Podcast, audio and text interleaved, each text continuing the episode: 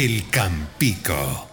Son las 11 y 20 pasadas de la mañana y seguimos en directo en este programa especial de REC desde la Lonja de Orihuela. Hablamos ahora de nuestro colegio, la EFA El Campico, y con quién mejor que hablar de esto que con los dos nuevos invitamos- invitados que nos acompañan en la mesa, don Manuel Paredes, jefe de estudios, y don Damián Rocamora, antiguo alumno y también antiguo profesor de la EFA. Buenos días, ¿qué tal? ¿Qué les está pareciendo el programa? Muy bien, muy interesante y buenos días a todos y gracias por invitarnos. Buenos días, eh, gracias por invitarnos y cuando queráis empezamos. Y don Manuel lleva prácticamente media vida en nuestro centro como profesor, director y jefe de estudio. ¿Cómo fueron los comienzos en la EFA? ¿Recuerda cómo fue su llegada? Pues la verdad es que sí, eso significa que soy ya mayor. ¿eh? Llevo media vida, efectivamente. Pues mira, yo recuerdo mi llegada al Campico hace ya 35 años a un centro que no tiene nada que ver con el que conocéis ahora, pequeñito. Nos dedicábamos solamente a la FP1, el sistema educativo que había en aquella época de primero y segundo. Luego ya fuimos incorporando más ciclos, con lo cual había muy poquitos alumnos, un equipo muy pequeñito, un centro relativamente pequeño y lo que más me llamó la atención era el ambiente de familia, de trato agradable, de la disponibilidad de los compañeros para ayudarte y que encajaras bien y ayudarte en cualquier circunstancia. O sea, un centro totalmente distinto a lo que vosotros estáis viendo ahora por el volumen, el número de alumnado, etcétera, pero en lo esencial sigue siendo lo que hoy vosotros estáis comprobando también. Don Damián, es habitual verle de vez en cuando por el instituto. ¿Qué diría que ha cambiado en estos más de 50 años aparte de los alumnos? Yo creo que ya eh, don Manuel ha comentado algunas cosas y eh, en 50 años voy a meterme un poco cuando yo llegué a la, a la EFA. La EFA la conocí yo eh, cuando estaba en obras. Yo soy del curso 74-75. ¿Eh? Eran y solamente había el primer edificio, que es donde está creo que es la clase de primero de la ESO, la capilla, el comedor, medio comedor, ese edificio estaba solo. En diciembre nos pasamos a lo que son las clases de, arriba, que, que aquello eran habitaciones. Y la piscina la conocí hacer. Eh, no quiere decir que sea muy mayor o que la piscina es muy vieja, sino cuando metieron la, la depuradora, hicieron el hoyo con una grúa, la metieron por arriba y taparon. Y se quedó la depuradora justo a lo que era el hoyo, no habían hecho más. Es decir, y aquello, cada vez que había que limpiarlo, había que pasar allí se le daba preferencia a los que pesaban poco porque entre la pared y la depuradora quedaba medio palmo. ¿eh? Es decir, y luego las pistas también. Solamente había un campo, en el tema de deporte solamente había un campo de fútbol, una portería en el barranco y la otra en el huerto. La ley era que el que tiraba el balón o se le iba al barranco, sabía que Tenía que bajar, ¿no? Por tenía que bajar el portero. Usted fue también uno de los primeros alumnos de la EFA. Más adelante volvió, pero ya como profesor. ¿Cuándo empezó en la EFA? ¿Qué es lo que mejor recuerda de su etapa de estudiante y de profesor? En mi época de estudiante y de profesor, de estudiante entré, como ya he dicho, en el año, en el curso eh, perdón, 74-75. Eh, solamente habíamos una clase y nos íbamos de alternancia. Esa alternancia, que eso vosotros ahora ya no sé, no está, son las prácticas, nos íbamos la mayoría para, eh, perdón, para poder entrar a la EFA, el primer requisito era ser hijo de agricultor.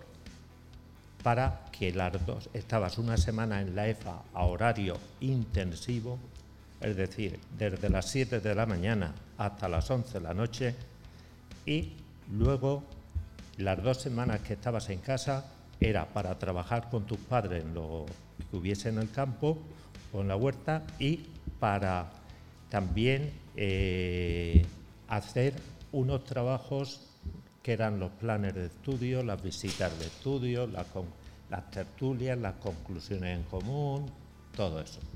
¿eh? Es decir, en las visitas de estudio uno se acordaba ¿eh? De donde te ponían aperitivo en aquella época y donde no te ponían aperitivo. ¿eh? Sobre todo en las fincas por ahí, por el monte, te solían hacer eso. Luego de profesor, pues recuerdo que entré el mismo año que don Manuel, pero entré dos meses más tarde, entré en noviembre. Y eh, a batallar con alumnos. Esos alumnos pues habían de todo. ¿eh? Habían eh, alumnos muy buenos y otros menos buenos. Voy a contar desde aquí una, anécdota porque la sabe el, el alumno en concreto, es un antiguo alumno, es padre de familia, tiene ya, que sé, cuando llegó a la EFA me dicen, todos los lunes teníamos una reunión y decimos, los objetivos de esta semana son este, este, este y este. Eso hay que hablarlo con los alumnos. Eso ya no se hace, están escritos. Y tenía un alumno que aquel llegaba con los faldones todos fuera, sin peinar, sin nada y yo decía, Señor, si con este, con que se peine y se meta los faldones ya me doy por, por satisfecho. Y en, y en el primer año conseguí que se peinara y se metiera los faldones. A partir de ahí empezó a funcionar muy bien, muy bien, muy bien. ¿Eh? Es decir, que eh, allí se entraban con 14 años hasta los 18 o 19. Luego puedo decir que tenía otro alumno que aquel, gracias a don Manuel, no se fue a la calle. Aquel en todas las reuniones iba a la calle. Yo que no. Y él que sí. Y todos los profesores que sí. Y aquel, cuando eso fue, estaba en primero de, de FP2, cuando terminó, el tercero, terminó con la mejor nota, terminó se fue, hizo ingeniero, ingeniero técnico en, industrias agrícolas y terminó con muy buena nota. Y a ese todos los días iba a la calle. ¿Por qué?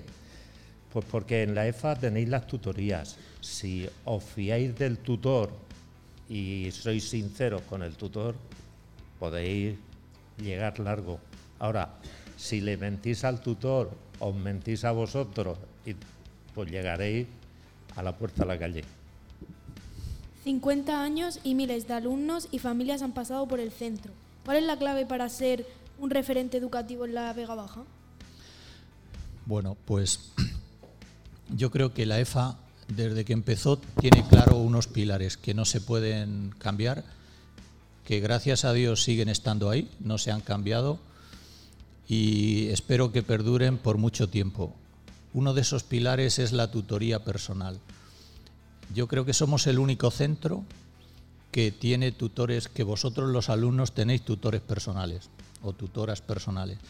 Esa persona que tenéis de apoyo para los buenos momentos, para el reconocimiento de las cosas que se hacen bien, o para los malos momentos, animaros, apoyaros, corregiros, ayudaros en que toméis la mejor decisión es una de las cosas que más ayuda a los alumnos, sobre todo en la edad que tenéis vosotros, que es la adolescencia.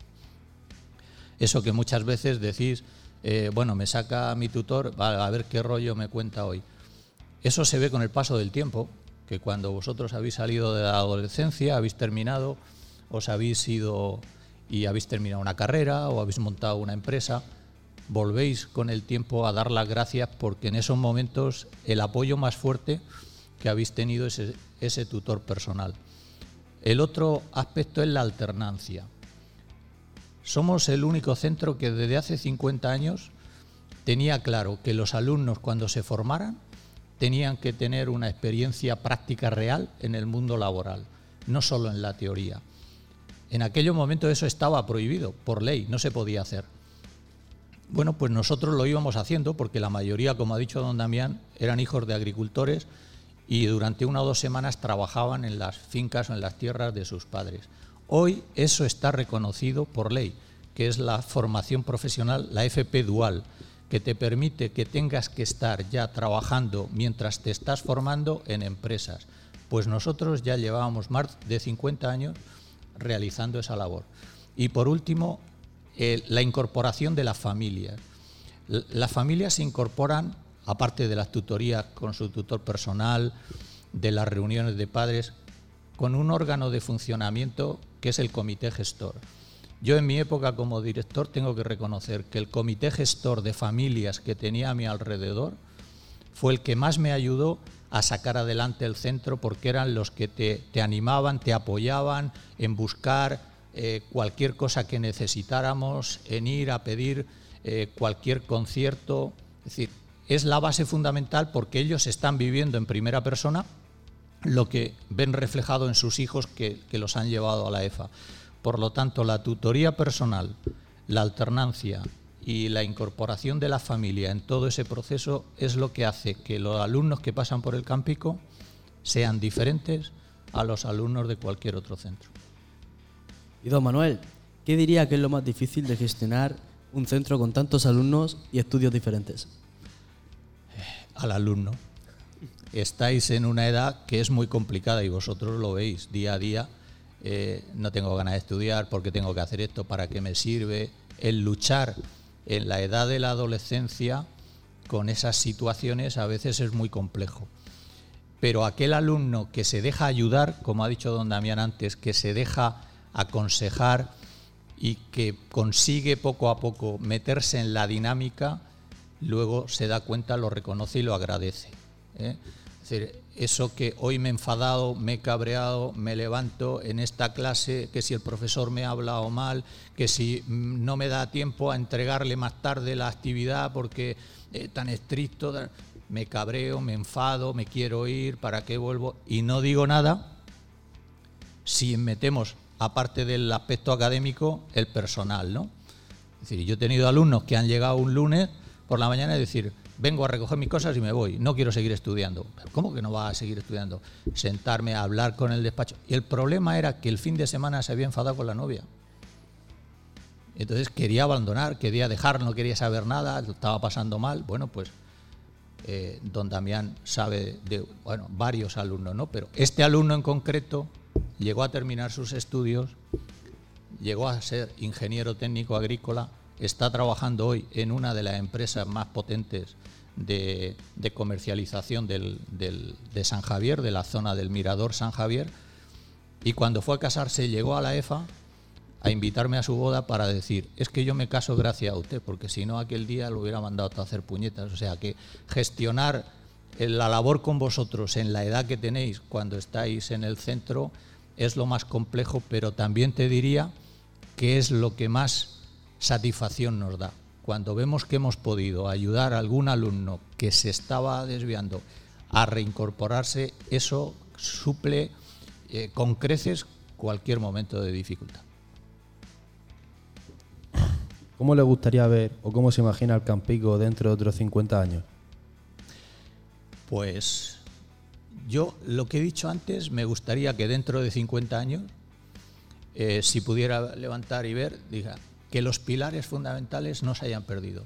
Nos podemos adaptar a los tiempos, nos vamos adaptando. Empezábamos con libro de papel, con apuntes, hoy estamos con iPad. Nos tenemos que adaptar a lo que... ¿eh? Ahora viene la inteligencia artificial, pues yo qué sé, hay que adaptarse a los tiempos. Ahora, el trato personal. O sea, los profesores que trabajamos en el Campico tenemos claro que lo más importante que estamos haciendo es tratar a personas. Y sois vosotros. El trato con los alumnos, el trato con la familia, la tutoría personal, el que podáis combinar teoría y práctica en empresas, que no se pierda eso. Si el Campico no pierde eso, dentro de 50 años seguirá siendo todavía más un referente en toda la comarca de la Vega Baja. Después de tantos años, tantas clases, tantas noches de internado, Manuel, Damián, si tuvierais que quedaros con algo en especial, algún recuerdo, algún momento, algo en concreto, ¿qué sería? Empiezas tú, empiezo yo. Podríamos, pregunta difícil, ¿eh? podríamos escribir un libro. ¿Verdad? Podríamos escribir un libro perfectamente eh, yo ahora cuando estaba escuchando la entrevista que le hacíais a, a Blas, decía, bueno, pues a ver si nos animamos ¿no? y empezamos a escribir. Habría cantidad de anécdotas, pues, eh, yo qué sé, a ver, desde un alumno que llegó al Campico y que los primeros días te lo encontraba a las cinco y pico de la mañana siempre dando golpes, buscando de tal, parece que iban, ¿qué haces? No, buscando la bici, pero ¿qué bici? Si está en la ah, yo es que en casa tengo costumbre de salir a hacer bici por la mañana, ¿no? El tío no se había adaptado y todos los días iba buscando la bici porque quería salir con bici. O nosotros, como he dicho antes, cuando estaban los alumnos de, de alternancia, íbamos a visitarlos, ¿no? Pues íbamos con nuestro coche, nos hacíamos un horario, teníamos que quedar con cada alumno y cada familia para ver cómo iban, tenían que hacer tareas, les ayudábamos en las dudas que pudieran tener, en corregirle. Te pateabas toda la Vega, ya no solo la Vega Baja. ¿eh? Nosotros teníamos alumnos de prácticamente toda la provincia de Alicante y de Murcia, desde Caravaca, San Javier, Cartagena, hasta Muro de Alcoy, desde toda la zona. Había internado y eso facilitaba. Pues claro, ya que ibas buscando y, tenías como referencia, pues mire usted, cuando vaya a mi casa, eh, cuando entre por la vereda de no sé qué, la palmera que hay allí a unos 100 metros, llega, eh, joder, aquí no hay palmera, y media hora dando vueltas, y al final, claro, no había móviles, no podías llamar. Pues, oiga, ¿sabe usted dónde vive? Ah, sí, vive no sé qué. Cuando llego digo, ¿qué palmera? Dice, joder, es que la cortaron la semana pasada y la han quitado. Entonces, o ir con el coche, llegar a un cruce de caminos de la huerta, tener espejos de estos, ¿no? Que dices, ah, el coche, ese soy yo, y salir, no eras tú. ¡Bum! Y venía otro, y. O sea, podríamos can- cantidad de, anécdotas que don Damián puede mucha más. Yo, una más y os lo dejo. A veces se dejaba baja- bajar al pueblo en el internado, ¿no? Y para bajar al pueblo de la EFA, pues se pasaba por al lado del cementerio. Entonces siempre tienes al listo de turno. Y dices, ahora cuando vuelvan en el cementerio. Entonces cogieron una sábana del internado de la cama y uno se puso la sábana por encima. Y cuando hacen la curva del cementerio, hace ¡uh! Y el primero que venía, ¡bum! Le soltó y le dejó sin los dos dientes arriba. Hubo que ir a, llevarlo. Pero don Damián tiene muchas más, ¿no? Si quiere. A ver, yo puedo com- comentar de que una noche en la EFA, por lo general cuando se tenían que ir a dormir siempre había un poco de, revuelo. Y esa noche llegan las diez y media, once menos cuarto, llega la hora de irse a dormir y se va todo el mundo muy tranquilo. Digo, uy, aquí algo están tramando se meten en la cama, no dan follón ninguno, y esto está bien. Cojo un sillón de los que había en la entrada, me pongo en el primer pasillo, sentado al lado del interruptor de la luz.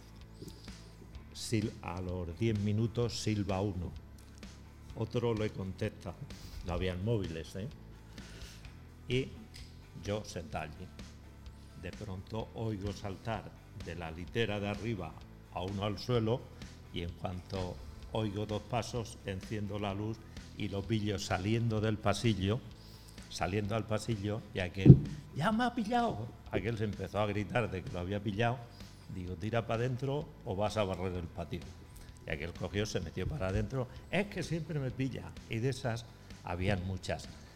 Había uno que era sonámbulo, nuestro amigo Abel, que aquel a medianoche se ponía a gritar.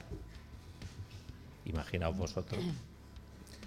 Lo que ha comentado el cementerio, pues yo eh, una de las noches cuando nos quedábamos dos profesores, porque habían 72 o 74 alumnos, cogí y cuando tenían que subir del pueblo, no habían farolas ¿eh? hasta el cementerio, cogí, me bajé y me metí en, el primer huerto que había, que ahora ese huerto es parking del cementerio.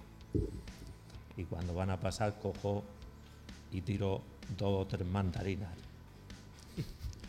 Aquello ya os podéis imaginar, a oscuras, cruzando bancales y subiendo. Corriendo, ¿no? Corriendo. Pues eh, muchas gracias tanto Manuel como don Damián por estar un rato con nosotros, compartir esas historias y esas anécdotas que muchos de nosotros pues no conocíamos y vamos a ver si podemos conseguir otros 50 años, que seguro que sí. Gracias. Muchas gracias a vosotros. Gracias a vosotros.